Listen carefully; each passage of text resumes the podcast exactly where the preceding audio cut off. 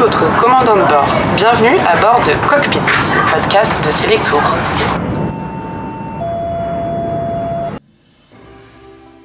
Bonjour, je suis Quentin et aujourd'hui je vous emmène au Japon. Bonjour à toutes et à tous, je suis Clémence et je suis ravie de vous accueillir dans ce cockpit en toute intimité pour parler voyage à travers le monde. Dans chaque épisode, on découvrira une destination au travers de récits de voyage, d'anecdotes, d'interviews et de conseils aux voyageurs. Aujourd'hui, je vous emmène au Japon. C'est un pays insulaire d'Asie de l'Est qui est constitué d'à peu près 7000 îles, dont quatre grandes principales qui sont habitées. Et c'est une destination touristique qui est unique et très complète parce qu'on aura à la fois de la culture avec les cérémonies du thé, la calligraphie, l'origami, les arts martiaux, une gastronomie très riche parce que c'est une des cuisines les plus célèbres dans le monde, un bouillon de technologie, le pays est aussi connu pour ça, on va avoir les robots dans les rues, les trains à grande vitesse les plus rapides du monde, une nature verdoyante avec à la fois des montagnes majestueuses, des plages pittoresques, des forêts de bambou, des jardins zen, enfin bref, on se laissera jamais. Et enfin des festivals colorés très connus comme le festival de la neige de Sapporo, le festival de danse d'Awa Odori et plein d'autres. Quentin, il est conseiller de voyage chez Selectour et c'est un expert du Japon. Il s'est passionné pour la culture, il a voyagé de nombreuses fois dans le pays et s'est d'ailleurs marié avec une japonaise. Et aujourd'hui, il a accepté de nous partager le meilleur du Japon et de nous donner ses itinéraires et ses conseils pour découvrir ce pays incroyable. Bonjour Quentin, merci beaucoup d'avoir accepté de participer euh, à ce podcast pour nous emmener au Japon tu connais bien. Alors déjà, est-ce que tu pourrais nous parler un peu de ce pays qui est quand même euh, très différent de la France avec des cultures qui sont presque opposées? Qu'est-ce qui, qui intrigue les Français et qui fait qu'on a tant envie d'y aller, qu'on aime tant ce pays? Alors déjà, on n'a pas une culture si opposée que ça. Euh, c'est un pays où on a beaucoup de points communs. C'est-à-dire qu'ils sont très fans de la culture, ils ont beaucoup de monuments archéologiques. Donc on peut trouver des kofun qui datent de l'Antiquité, des châteaux du Moyen Âge, et beaucoup de temples vraiment qui ont plus de 1000 ans. Ils sont aussi très intéressés par la gastronomie, donc c'est vraiment un des points communs qu'on a avec eux. Mhm. Euh, ils aiment beaucoup la nourriture, euh, c'est d'ailleurs la, chose qu'ils préfèrent. Hein. À savoir que du coup les Japonais euh, ont vraiment un intérêt pour les pour les Français et inversement. C'est vrai qu'on a été en notre génération, on a été bercé par la culture japonaise, que ce soit les samouraïs, les mangas, les films. Euh, donc, on, euh, euh, toutes ces informations-là, on les a bien digérées et puis on est vraiment fan du Japon. À savoir aussi que la destination est vraiment très bien. On a un excellent service vraiment le service est de qualité, que ce soit la restauration, l'hôtellerie, du 3 étoiles au 5 étoiles, on a vraiment un, très bon accueil. Euh, les lieux sont vraiment bien desservis par train, euh, par bus. On peut se déplacer très facilement partout et euh, on n'a jamais de surprise au niveau des transports en commun, que ce soit les horaires ou les annulations. Oui, donc il y a un certain standing et un confort qui plaît aux Français et une facilité de voyager qu'on retrouve au Japon. Exactement, le standing est très élevé. D'ailleurs, les Japonais ont un mot pour ça, c'est le l'omotenashi, littéralement l'accueil divin. Au Japon, le client n'est pas un roi, il est un dieu.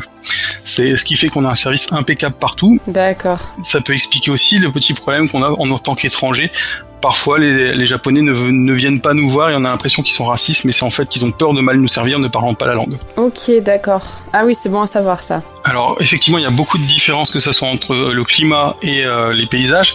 On peut y aller quasiment toute l'année au Japon. À savoir, il y a vraiment une période que je déconseille, c'est plutôt euh, le, mois de septembre parce que c'est la période des typhons. Après, le mois de juillet-août, c'est aussi problématique parce qu'il fait très chaud. Il faut savoir que Tokyo est au niveau de Marseille en termes de en termes de situation géographique. Ah donc effectivement, il peut faire plus de 30 degrés et sur l'île, il fait très humide. Donc c'est très lourd en juillet-août, c'est un peu compliqué pour visiter. Pour moi, les saisons idéales, ça serait plutôt octobre-novembre ou alors la période des sakura, donc euh, mars-avril.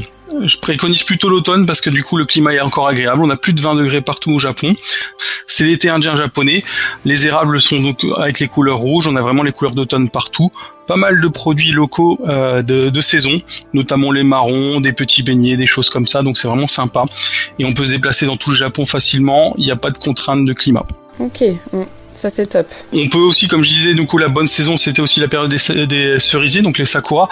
Sauf qu'il y a vraiment beaucoup beaucoup de touristes à cette période-là, donc c'est un peu plus compliqué de se déplacer. Oui, forcément c'est la période la plus touristique parce que c'est connu dans le monde entier. Euh, faut, faut choisir le compromis quoi. Oui, en sachant qu'en plus les Japonais sont vraiment fans de la période des cerisiers, donc ils voyagent aussi un petit peu. Ok. Et du coup, qu'est-ce que tu nous conseilles comme itinéraire pour un premier voyage, pour avoir un, bon aperçu du pays et euh, la durée de voyage idéale pour toi euh Alors la durée de voyage, pour moi, ça serait au minimum 15 jours. C'est quand même un pays assez lointain, sachant qu'avec les conflits qu'on a actuellement, il faut faire quelques détours, donc c'est entre 14 heures et 16 heures de vol pour se rendre au Japon depuis Paris. D'accord. Alors donc le premier itinéraire, le classique, Tokyo, Osaka, Hiroshima, c'est vraiment un, incontournable. Il y a vraiment tous les aperçus du Japon sur cette destination.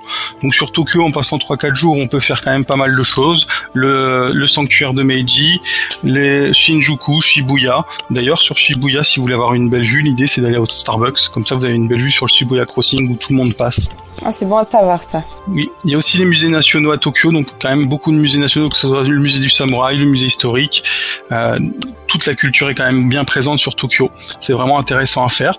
Après, en partant de Tokyo, on peut passer par Kamakura, qui est l'ancienne capitale avec un, grand Bouddha en bronze passer une journée sur cette destination là et après effectivement moi ce que je conseille c'est vraiment Hakone passer deux nuits à Hakone, donc en Onsen Ryokan, donc c'est les auberges traditionnelles japonaises avec des bains chauds. Euh, cette, station est vraiment prévue pour ça, donc il y a plein de petits onsen sympas. On a la, la, vue sur le mont Fuji, le lac Asahi en bas, ce qui permet de faire une petite croisière, de faire des randonnées sur deux jours, c'est vraiment agréable. Ensuite, ce que je conseille effectivement, de, en partant d'Akone, c'est d'aller directement sur Kyoto. Euh, Kyoto, c'est l'ancienne capitale, c'est vraiment le cœur du Japon au niveau culture. On peut trouver beaucoup de choses à faire sur Kyoto, donc euh, c'est vraiment la destination à faire et à s'arrêter. Il y a notamment les geishas avec les danses odori, la cérémonie du thé, euh, le temple du Kingakuji, donc c'est-à-dire pavillon d'or, pavillon d'argent, le temple Kyuzumudera, donc c'est le beau temple qu'on voit souvent sur la montagne avec une belle vue sur la ville. Mhm. On peut trouver aussi donc euh, le Fushimi Inari qu'on voit souvent en photo, c'est vraiment toutes ces portes rouges en, allée. C'est vraiment très sympa à faire. Il y a beaucoup de musées aussi à Kyoto, que ce soit le musée du manga, le musée du saké. On peut faire aussi un peu de chemin de pèlerinage sur la randonnée de Yoshimindera et la bambouserie d'Ashiya. Donc ça c'est la bambouserie très connue aussi. On a vraiment l'allée de bambou, euh, mais c'est vraiment petit par rapport à ce qu'on pourrait croire. Ok. Ensuite, effectivement, donc sur la région d'Osaka, en plus de Kyoto, on peut faire le mont Konya, qui est pas très loin et qui est accessible depuis euh, Osaka, pour faire tous les sanctuaires donc de ce de ce mont. Nous pouvons aussi aller après à Imiji, s'arrêter à Imiji pour aller voir le château, et aussi Nara. Donc Nara qui est aussi une ancienne capitale. On peut aller du coup sur le temple du Todaiji où il y a un grand Bouddha en bronze aussi. Euh, savoir aussi qu'il y a donc le grand parc avec les daims où on peut nourrir les daims. Mais c'est pas la destination que je préconise pour voir les daims parce qu'effectivement ils demandent à manger, ils sont un peu agressifs. Euh, vaut mieux les faire du coup sur euh, Miyajima. Ensuite partir sur la région d'Hiroshima. Donc sur Hiroshima on peut aller voir le sanctuaire de la bombe nucléaire. On peut aller sur le château d'Hiroshima et ce que je conseille effectivement c'est de partir de nuit sur Miyajima. Le, sachant qu'en général, les touristes viennent sur Miyajima la journée. En fin de la journée, il n'y a plus personne. Donc c'est beaucoup plus agréable. Et en plus, le temple est éclairé. Donc le temps de la visite, on a vraiment un temple éclairé et avec beaucoup moins de gens. Une belle vue. On a vraiment une belle vue sur la mer du Japon avec le la torii, donc la grande porte rouge au milieu de la baie, euh, éclairée. C'est vraiment très joli. Hmm, ah, ça doit l'être, oui. Le lendemain, pendant que les touristes arrivent, effectivement, ce que je propose, c'est d'aller faire le chemin de pèlerinage du Mont Mycène. Ça permet de voir moins de gens et de se mettre un petit peu au vert et se reposer avec la sérénité des petits temples en haut de cette, de cette montagne. Ah, c'est top ça. Eh ben écoute, merci beaucoup pour, euh, pour ce premier itinéraire que je trouve très complet quand même. On a un bel aperçu du pays. Et alors si on connaît peut-être déjà le Japon ou qu'on a envie de, de le visiter, de le découvrir vraiment hors des sentiers battus, est-ce que tu aurais une, une, deuxième alternative à proposer un peu plus atypique ou plutôt un peu plus typique euh, du pays? Alors j'en ai deux. Euh, effectivement, je proposerais février qui est une période un peu creuse, à savoir qu'au mois de février, le climat il fait très froid, mais c'est dégagé, donc on a un beau soleil et vraiment une belle vue pour faire de la photographie. Mhm. En février, on a assez facilement la vue sur le, le mont Fuji, ce qui est un peu compliqué le reste de l'année, parce qu'en général, il est souvent dans les nuages. Donc on peut aller effectivement à Kone pour faire quelques photos et avoir une belle vue. Euh, ce que je propose, un peu original, c'est d'aller au festival de la, de, la neige, donc le, le, Yuki Matsuri à Sapporo, dans le nord du Japon. Mhm. C'est vraiment un très beau festival sur 2-3 jours. Euh, il y a d'énormes sculptures qui font plusieurs, euh, plusieurs mètres de hauteur, donc euh, entièrement en neige et en glace. D'accord, waouh. Ensuite, fin février, donc si on reste sur, ce, sur le mois de février, effectivement, sur la deuxième quinzaine, on peut faire le Yuki Matsuri à Sapporo et descendre pour voir les cerisiers précoces dans la région de Kawazu. Donc les Kawazu Sakura, c'est vraiment dans, le, dans, à peu près au centre du Japon, entre Osaka et Tokyo. Euh, c'est un endroit très particulier où les cerisiers éclosent plus tôt en février. Donc on a moins de touristes que dans les autres périodes. D'accord. Et on a vraiment la, vision des, des sakura. C'est vraiment bon à savoir ça parce que j'imagine que c'est pas encore trop touristique ou peut-être des japonais mais pas des étrangers. C'est beaucoup moins touristique. Il y a beaucoup de japonais, oui, ça commence à être très connu, sachant qu'en plus c'est des cerisiers un peu plus particuliers, ils sont plus blancs que les autres. D'accord. Un autre périple original que je propose, c'est en octobre, c'est partir de Tokyo, donc sur la deuxième quinzaine d'octobre, et de faire donc Tokyo, s'arrêter au mont à Hakone pour voir le mont Fuji, et de passer par Nagoya. En mois d'octobre, il y a un festival des, euh, samouraïs, donc en général c'est sur le week-end du 15 octobre aux alentours. Sur deux jours, il y a des festivités avec des, avec des défilés de samouraïs et pas mal de pas mal d'activités proposées. Donc on peut s'arrêter sur Nagoya. Partant de Nagoya, on peut aller à Gifu, qui est aussi un très beau château japonais un peu moins connu qu'Emiji et ensuite partir sur les Alpes japonaises. Donc les Alpes japonaises, c'est vraiment le centre du pays où on va trouver des maisons traditionnelles du XVIIIe siècle. C'est aussi pendant cette période entre la deuxième quinzaine, il y a aussi pas mal de matsuri, du saké, des choses comme ça sur les Alpes japonaises, que ça soit à Shirakawago ou Kanazawa. Ok. Donc on peut faire effectivement les Alpes japonaises et finir sur Takayama. De Takayama, nous pouvons partir à Matsumoto. Il y a aussi un très joli château et ça permet de faire la boucle vers Tokyo. Ok, bah oui, c'est pas mal comme deuxième itinéraire, ça permet vraiment de voir euh, un autre aspect euh, du Japon. Oui, effectivement, on sort des, grandes villes pour aller dans le, dans le côté plus euh, campagne. Mm. Et alors autant j'imagine que dans les grandes villes, les Japonais parlent plutôt correctement anglais, au moins dans les endroits touristiques. Dans le reste du pays, est-ce que la, la langue est une barrière? Est-ce que c'est indispensable de parler japonais ou on peut s'en sortir avec l'anglais dans tout le pays? Alors c'est compliqué de parler anglais quand même dans tout le pays, même, même dans les grandes villes, hormis dans les lieux très touristiques, les Japonais parlent très peu l'anglais.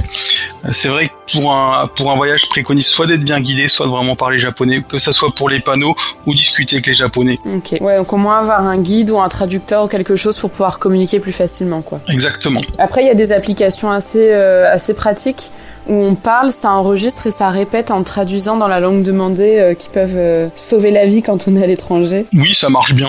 Après, dans ces cas-là, ce que je conseille effectivement, c'est d'avoir Google Maps pour bien se repérer, parce que Google Maps marche très bien au Japon. Mhm. Ça permet vraiment de trouver les transports en commun, mais du point A au point B, ça va vous expliquer les transports en commun qu'il faut prendre, que ce soit le bus, le train. Après, l'idéal, c'est aussi d'avoir une Suica. Donc une Suica, c'est une carte de, de paiement. Ça permet de faire les transports en commun. Si on a la barrière de la langue, c'est un peu plus facile parce que c'est particulier quand même de prendre des métros il faut calculer d'où on part et où on va. Euh, la Suica permet de payer du coup à la sortie. Ah, c'est bon à savoir ça. Euh, ça permet aussi d'acheter des boissons au distributeur et de payer dans certains combini. Donc les combini, c'est les petits commerces de proximité qu'on trouve partout au Japon. Ce que je préconise aussi, c'est d'avoir une pocket Wi-Fi. C'est vraiment indispensable pour se déplacer dans le Japon. Vu qu'on utilise Google Maps, avoir le réseau partout, c'est vraiment très bien. Ok. Eh ben écoute, merci beaucoup pour tous ces conseils pratiques et puis pour ce, ce récit de voyage. Est-ce que tu aurais une dernière chose à ajouter pour finir de convaincre les gens qui ne le seraient pas encore de, de voyager au Japon et de découvrir ce pays qui a l'air incroyable et, hyper varié, diversifié et riche Alors, c'est l'un des plus beaux pays au monde pour moi. Vraiment, on a un très bon accueil. On mange bien partout. Il y a vraiment beaucoup de choses pour les gourmands. Que ça soit des friandises, que ça soit des repas salés. Euh, on mange beaucoup. Les, Japonais sont vraiment fans de la, de la, street food, donc on peut manger des petites choses partout. Donc ça, c'est vraiment très bien. Euh, c'est une culture. Alors proche et en même temps très différente, donc c'est un pays très dépaysant, mais on a des codes qui sont assez similaires, donc c'est vrai qu'on peut trouver beaucoup de choses euh, de, sites euh, historiques et aussi ben, du coup la gastronomie. Euh, même la culture du saké aussi est à, est à découvrir au Japon parce que on a la culture du vin et eux ils ont la culture du saké et ça se ressemble beaucoup. Donc c'est aussi des, c'est en fait ça, ça ressemble à du vin. Hein. Mm. C'est c'est un alcool de 14 degrés et ils ont aussi plusieurs cépages. Donc c'est vraiment intéressant aussi pour ça. D'accord. Et eh ben écoute, merci infiniment d'être venu nous parler euh, du Japon et nous a donné tous ses conseils et tous ses itinéraires euh, pour le découvrir. Et puis euh, à bientôt. À bientôt. Au revoir. C'était Cockpit, le podcast de Selectour. Merci beaucoup pour votre écoute. J'espère que ça vous a inspiré et fait voyager comme nous. Et si vous souhaitez écouter d'autres aventures autour du globe, abonnez-vous à notre chaîne de podcast sur votre appli d'écoute préférée. Et vous pouvez aussi nous suivre sur nos réseaux sociaux Facebook, Instagram, Twitter et TikTok, Selectour. À bientôt dans le cockpit. Ici votre commandant de bord. Nous venons bien d'atterrir au Japon et la température extérieure est de 18 degrés Celsius. Merci d'avoir choisi Cockpit pour ce voyage audio. Nous espérons vous revoir très vite.